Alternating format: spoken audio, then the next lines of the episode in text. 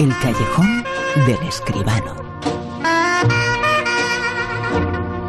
Como siempre y como cada semana aquí en La Rosa de los Vientos con José Manuel Escribano. José Manuel, muy buenas, ¿qué tal? Buenas noches, Bruno, ¿qué tal? José Manuel, eh, que te hemos visto de prologuista en un libro, ¿eh? bueno, naturalmente, prologuista en un libro de una persona muy querida por mí, con lo cual hacer un prólogo para su libro es absolutamente un placer. ¿Qué te voy a decir? El libro se titula y vamos a hablar sobre la hora, perdón, por favor, Gracias.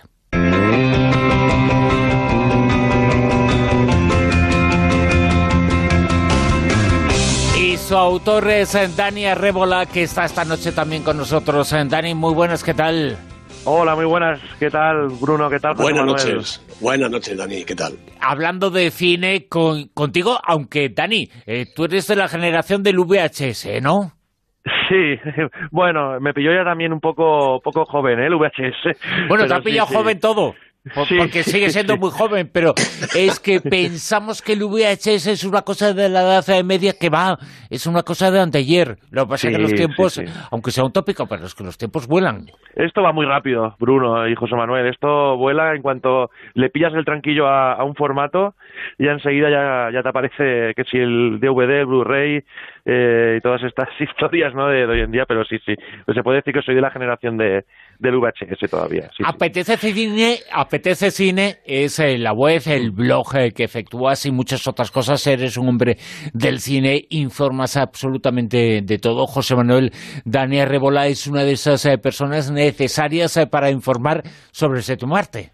Naturalmente, hablabas de la generación y de la edad. Dani tiene 28 años. Claro, claro, por eso digo que, aunque sea muy joven, que, eh, eh, pero es una demostración de que los tiempos están volando. Eh, que, hace cuatro días hablábamos de, de, cine y el VHS es que era lo normal, pero es que hace cuatro días, ¿eh? Pues sí, pues sí, efectivamente. Bueno, la verdad es que Dani en estos pocos años de vida, eh, pues es periodista, es crítico de cine, naturalmente el creador de Apetece Cine, como comentabas antes, una de las webs absolutamente de referencia en el mundo del cine. Es autor teatral, ya ha estrenado su primera obra de teatro, ella, este, esta pasada primavera en Barcelona, y ahora llega al mundo de la edición del libro con este Perdón, por favor, gracias, que a mí me gustaría que, que Dani nos contara un poquito él mismo de qué va, pero yo puedo anticipar que es un libro de entrevistas que es distinto a todos los libros de entrevistas. ¿No es así, Dani? Pues sí, José Manuel. Bueno, antes de nada, deciros que lo importante yo creo que no, no es el chasis, sino el motor, ¿eh? O sea, la edad, en este caso, siempre, siempre es relativa, ¿no? Eh, pues sí, José Manuel, eh, bueno, en primer lugar, te agradezco también públicamente, lo he hecho en privado, eh, ya lo sabes bien, que seas mi, mi prologuista. Yo creo que no había mejor persona para, para ello. Y sí, este perdón, por favor, gracias. Eh, yo lo defino como, como un libro no, no sobre cine, propiamente dicho, sino más bien sobre una forma de vida, ¿no? Directamente. Y, si quieres, pues empiezo por ahí. O sea, el título, perdón, por favor, gracias, no es más que, que una fórmula que, pues, que más empleado, ¿no? Para, para lograr, pues, todas estas entrevistas, eh, ruedas de prensa, charlas, encuentros, etcétera, que narró en estas 370 páginas que, que, pues eso que, que, se van nutriendo a través de, de, mis eh, pues eso de mis encuentros con, con artistas ¿no? que, que son que al final la, la, salsa del libro. Con José Manuel hablamos eh, de muchos actores en esta sección, eh, pero es que por las páginas eh, de tu libro delante de ti han estado respondiendo preguntas y se encuentran en el libro Sigourney Weaver, Benicio del Toro, Woody Allen, de Boadling, Antonio Banderas, Mónica Bellucci, Tecel Washington, todas las grandes estrellas, ¿eh? pues sí, sí, sí. Algunas, Bruno, pues de forma un poco casual, hay que decirlo, pero, pero otras pues sí, buscadas. Yo creo que eh, a veces sí, es verdad que con ese punto de, de suerte, y más en los tiempos que corren, ¿no? En el periodismo que vivimos de vértigo, hoy en día no siempre se consiguen, pero otras sí. Yo, la verdad que, mm, eh, pues de algunas especialmente estoy bastante orgulloso en el sentido de, de, que tener cinco minutitos, aunque sea por ejemplo con, con Mónica Bellucci o diez minutitos con, con John Malkovich, eh, pues eh, pueden recompensar prácticamente haber elegido esta, esta profesión, ¿no? que, es, que es maravillosa, que para mí es la, es la mayor, la mejor profesión del mundo, siempre lo digo, el periodismo. José Manuel. Yo estoy de acuerdo, estoy de acuerdo contigo. Sí, no, te decía que cinco minutitos o toda una vida, como por ejemplo ese ratito con Sigourney Weaver, ¿no? Sí, sí, sí, sí, sí. Eh, la verdad que con Sigourney Weaver lo, lo, narro como uno de los pocos capítulos en los que me dejó eh, con más mal sabor de boca, por así decirlo, siempre desde el, desde el respeto y, la admiración a, a, esta artista. Pero eso es otra cosa, ¿no? En el libro mm, no solo narro encuentros, pues, por decirlo de algún modo, positivos, ¿no? Sino que también voy narrando, porque si no, creo yo también que sería un poco no, no, no ser del todo sincero ¿no? con, con el lector, pues voy narrando eso, también momentos no tan gratos o momentos pues que, que, uno no lo ha pasado tan bien con estos artistas que de todo hay. Ay, cuéntanos alguna experiencia negativa con estos artistas. bueno, eh, pues con la propia Sigurni, ya que ya que estáis, pues os cojo un poco el guante. Esto fue más no, una... Creo que no nos escucha, así que se puede contar todo. claro, eso es. Sí, mejor. Eh, bueno, esto fue no fue no fue una entrevista propiamente dicho, porque voy alternando entrevistas, como digo, eh, ruedas de prensa, charlas, etcétera, y esto fue una una rueda de prensa en el Festival de Cine de San Sebastián. Y pues eh, allí la verdad que las ruedas de prensa se aprovechan siempre muy bien, ¿no? Porque está todo muy muy bien organizado y da pie siempre a, a que pues eso, a mucho juego, ¿no? A que te den mucho juego los todos los artistas que van invitados.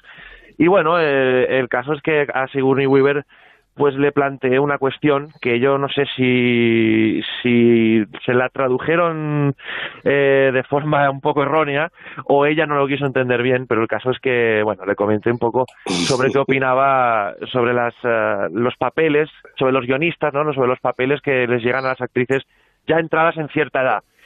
Eh, por un lado esto de, de, la edad se lo tomó un poco mal y luego pues eh, me dijo que no estaba nada de acuerdo de una forma un tanto no agresiva pero pero la verdad que con cara de pocos amigos ¿eh? me respondió y en ese capítulo pues voy narrando un poco también eh, mis sensaciones no mis, mis sensaciones negativas eh, pues eh, a lo largo de, de, la larga respuesta que esto fue otra ¿no? la larguísima respuesta que me dio Sigourney Weaver para colmo aplaudida por toda la sala cuando mi intención era completamente otra, era precisamente saber por qué, en su opinión, pues no, no recibían las actrices, excepto Meryl Streep, ¿no? que parece la excepción, no recibían pues estos, estos papeles que yo creo que, que merecen, ¿no? O sea que a veces con la buena intención, de, con toda la buena intención del mundo consigues otras, otros resultados, pero en fin, forma parte también del oficio. Pero fue un buen resultado el que tuviste con, por ejemplo, Dante Washington, ¿no? Sí, esto es todo lo contrario, todo lo contrario. Es justo el capítulo que narro, que narro antes, ¿no? De, de, de, Sigourney Weaver, el, que le precede.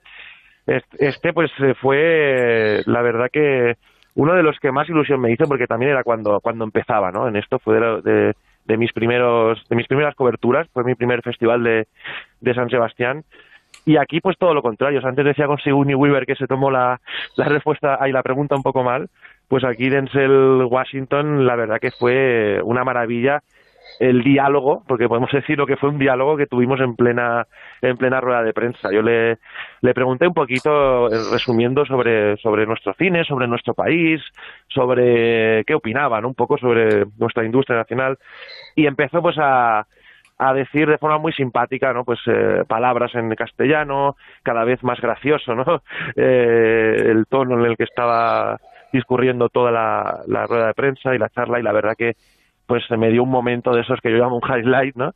Un momentazo que, que no dudé en contarlo en el libro porque yo creo que también es una forma también de plasmar como, como con poquito se puede conseguir a veces eh, mucho sentirse, sentirse realizado. Y también una forma de acercar a todos estos bits, ¿no? Demostrar que de alguna manera también son, son gente de carne y hueso como, como todos. Hay que decir, yo sí, tengo que decir, lleno de orgullo, que el programa y yo mismo aparecemos también en las páginas del libro. Eh, en el caso mío, además, eh, fue una, una anécdota, me parece muy graciosa, en el Festival de Málaga cuando perseguías a Belén Rueda, ¿verdad? Y fue otro de, los momentos cumbres del libro con, con Belén me pasó una cosa muy, muy curiosa, muy divertida, y sí, es verdad, es el capítulo en el que precisamente hablo de ti, José Manuel, hablo de La Rosa de los Vientos, eh, mi programa de radio favorito, que lo sigo desde niño, ¿no? Desde que Febri pues estaba al timón, y la verdad que sí, con Belén lo que me pasó es una cosa que mm, es curiosa, pero lamentablemente bastante típica, ¿no? En, en el periodismo de hoy en día que decía antes un poco de vértigo, de, tanta velocidad. Eh, el caso es que, bueno, yo tenía concertada una entrevista con ella y por, por aquellas cosas, ¿no? De, del destino, pues, eh, pues esta entrevista eh, pues mm, ya no me daba tiempo no hacerla me dijo la gente de prensa que se les había agotado el tiempo porque mm, la requerían a Belén de forma también un poco eh, pues eh, sorprendente no para la embajada de forma también un poco pues inesperada no para ellos que no, no lo tenían previsto. La embajada una serie de, televisión. Y entonces pues bueno me quedé en ese instante sin sin entrevista. Y nada eso que se me ocurrió pues por lo menos eh, yo como tengo mi propia mi propia web no en APT de cine que puedo aprovechar eh, un poco todo pues dije bueno a ver si la pillo aunque sea en el vestíbulo del hotel y, me puede enviar un saludo ¿no? para, para todos los usuarios. Y el caso es que, bueno, bajando como un loco que lo narro en el libro, eh, las escaleras, sin esperar el ascensor ni nada, me planté en la, en la planta baja eh, y pues bueno, en ese momento yo, creo que nada, eh, 20 segundos tardaría nomás, aparece Belén Rueda, eh, con una cara evidentemente de, prisa, ¿no? De, haber hecho la maleta muy rápido. Y nada, en eso que me acerco porque tampoco voy a perder ya mucho tiempo y le digo, pues eh, Belén, eh, no sé si, mira, me ha pasado esto, tenía entrevista contigo, eh, no sé si por lo menos un saludo me puedes hacer. Y la verdad que Belén ahí me demostró una profesionalidad impresionante porque me dijo, no, no, pues hacemos eh, la entrevista hasta que hasta que me recojan, prácticamente hasta que llegue mi taxi. Y me dio una charla maravillosa de, de 10 minutos que creo que justo después nosotros la, la comentamos en, en, esa preciosa ciudad que es Málaga. Pues sí, eh, José efectivamente. Sí.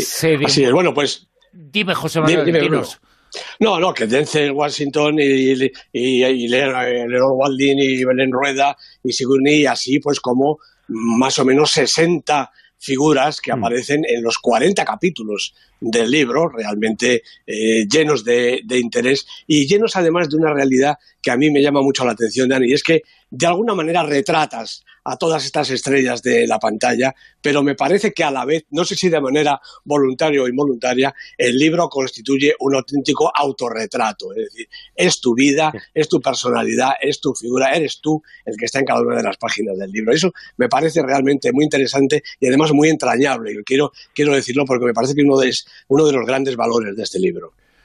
pues muchísimas gracias, José Manuel. Yo la verdad que que al teclear eh, es, o sea, de alguna manera es verdad que lo que dices, ¿no? Que te sale un, un selfie, ¿no? Como los muchos que, que nutren las páginas de, mi libro, tantos selfies que he ido pillando con, con tantos artistas eh, y, y, tantos momentos, ¿no? Que, que te van saliendo de una manera involuntaria a veces, ¿no? Te vas haciendo un retrato de ti mismo, es, es completamente cierto. Eh, y en este sentido, José Manuel, yo creo que, como decía también al principio, ¿no? Es más un, un libro que no es tanto sobre cine, por supuesto sigue el hilo argumental de cine y, todo amante de cine yo creo que, que, lo va a disfrutar mucho, pero también es un libro sobre, sobre una forma de, vida y que puede, que puede valer también a, la, su lectura a mucha gente que no, no necesariamente eh, le guste tanto el cine, ¿no? Eh, sino que yo creo que también puede, puede ser accesible para, para toda aquella otra gente que de alguna manera pues eh, también quiera divertirse, que al fin y al cabo es un libro eh, para divertirse y para, pues eso, para tener otro prisma a la hora de, pues eso, de compartir eh, experiencias periodísticas y en este caso, pues con también con, con todas estas estrellas, ¿no? Que les llamamos, tenerlos más, más cerca más de carne y hueso. Fíjate en este libro, en Perdón, por favor, eh, gracias, eh, que se ha publicado en Círculo Rojo, en este libro se demuestra y se expone cómo en ese mundo estelar del mundo del cine, eh, grandes actrices, actores, bueno, pues también en estos años hay muchas personas nacidas en nuestro país, españoles, que están consiguiendo un estrellato inmenso en este libro y varios.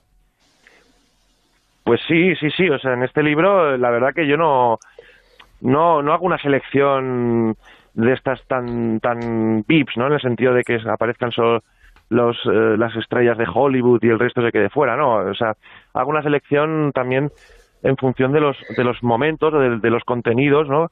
Que he considerado más divertidos o más potentes o más interesantes para, para narrar. Y en este sentido, Bruno, lo que dices, pues también es, es cierto. Doy mucha mucho peso en estas páginas a, nuestros actores, que al fin y al cabo, si no los eh, defendemos nosotros, no sé quién, quién los va a defender.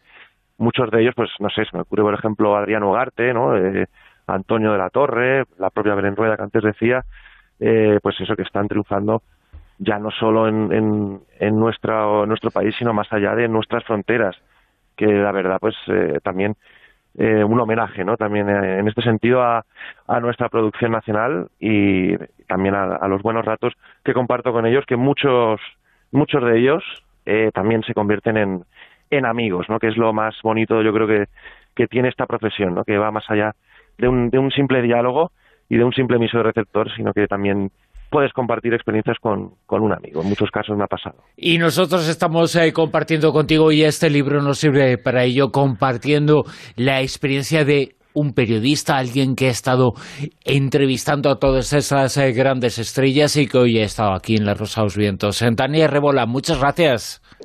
Muchísimas gracias a ti, Bruno. Muchas gracias, José Manuel. Y eh, encantado de, charlar aquí en La Rosa de los Vientos, como he dicho, eh, mi programa favorito desde, desde bien pequeño. Muchas gracias, eh, Dani. Precisamente, Dani, nos estabas hablando antes de estrellas. Bueno, pues esta película va a ser la crítica y el comentario esta noche.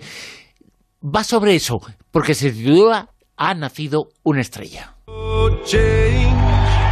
Vamos, a cantar esa canción que me gusta. No, no, no puedo hacerlo, no. Ya, ya, por favor, no tiene gracia, ya. Mira, tú solo confía en mí. Nada más.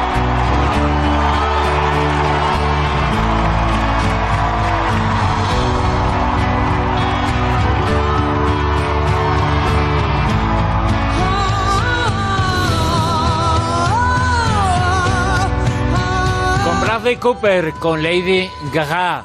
Ya sabemos, eh, gracias a esta película, cómo es Lady Gaga, porque hasta ahora habíamos eh, visto mucho, pero un poquito rara, José Manuel. Sí, verdaderamente. Bueno, esta es una imagen absolutamente distinta en la película está dirigida por Bradley Cooper. Ha nacido una estrella.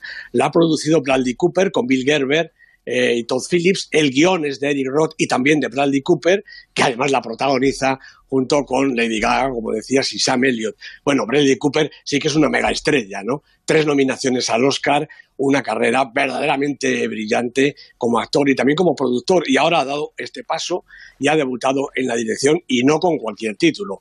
Ha nacido una estrella. En realidad es la cuarta vez que esta historia se lleva a la pantalla, bueno, sin contar las innumerables ocasiones en que hemos visto un argumento con un pretexto similar. ¿no? Las eh, anteriores eh, versiones de Nación Estrella han tenido protagonistas como Janet Gaynor, Judy Garland, James Mason, Barbara Streisand y ahora, pues estos, Lady Gaga y el propio Cooper.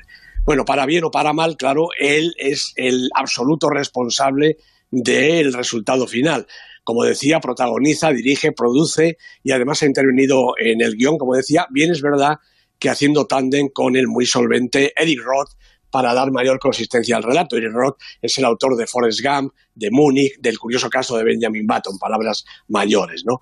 Bueno, la película se desarrolla como está previsto.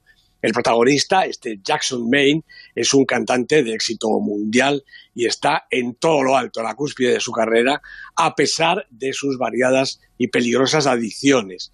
Un día, por casualidad, conoce a Ali, una joven con una voz portentosa, pero que ni sueña con una carrera musical.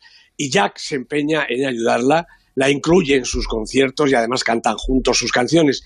Como era de esperar, Ali despega como un meteoro a la sombra de Jack al principio y lanzada luego por Red, un, avisado, un avispado representante que conoce la industria y domina sus resortes, como muy bien vemos a lo largo de la película. Y mientras Maine va cuesta abajo y casi sin frenos. Bueno, vaya por delante que el dúo musical funciona perfectamente, no solo en el argumento, sino también en la realidad de la pantalla, en lo que vemos. Lady Gaga eh, canta de manera portentosa y Bradley Cooper ha trabajado lo suyo para no quedarse atrás. Él compone un personaje de una pieza, sin fisuras y totalmente convincente. Y ella aporta la mejor arma que Cooper ha podido pedirle, una desarmante naturalidad física que se vuelve fuego delante del micrófono y del piano. Paralelamente al doble juego de ascenso y caída de los personajes se desarrolla su historia de amor. Comienza con la mutua fascinación, crece con el trabajo en común y la enorme creatividad de ambos y se tambalea luego y parece quebrarse cuando las carreras divergen hacia lo que se supone destinos opuestos.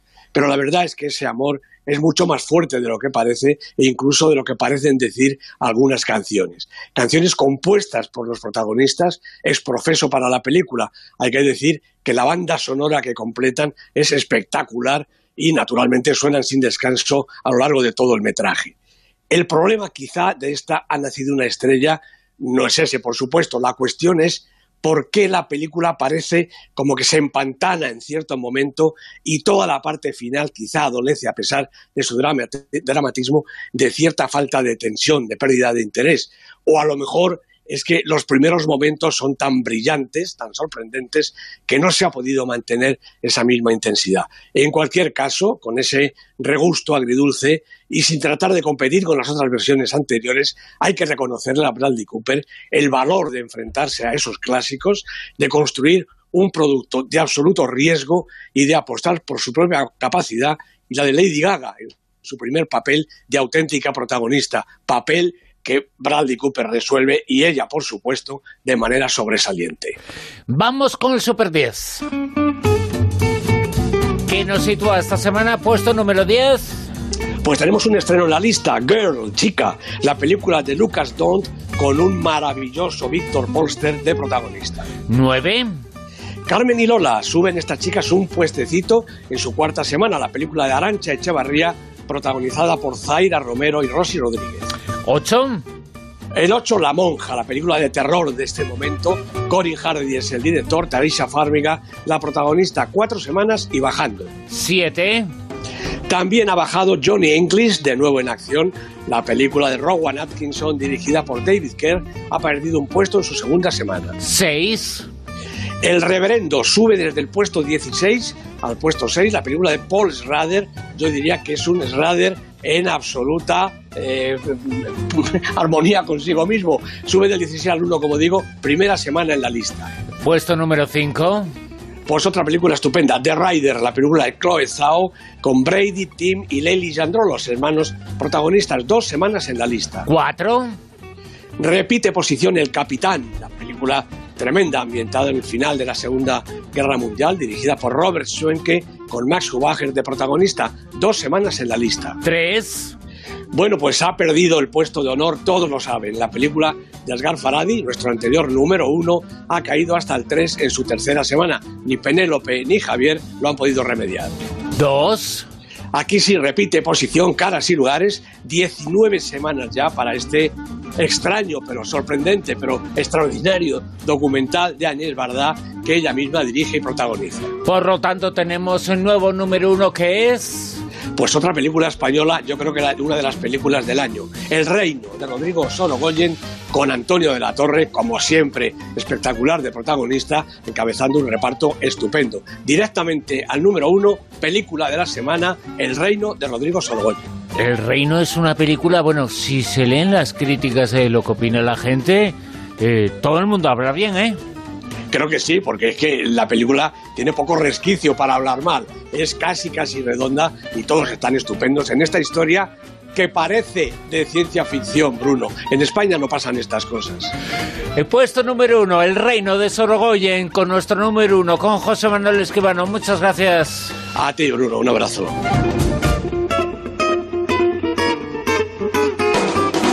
En Onda Cero, La Rosa de los Vientos.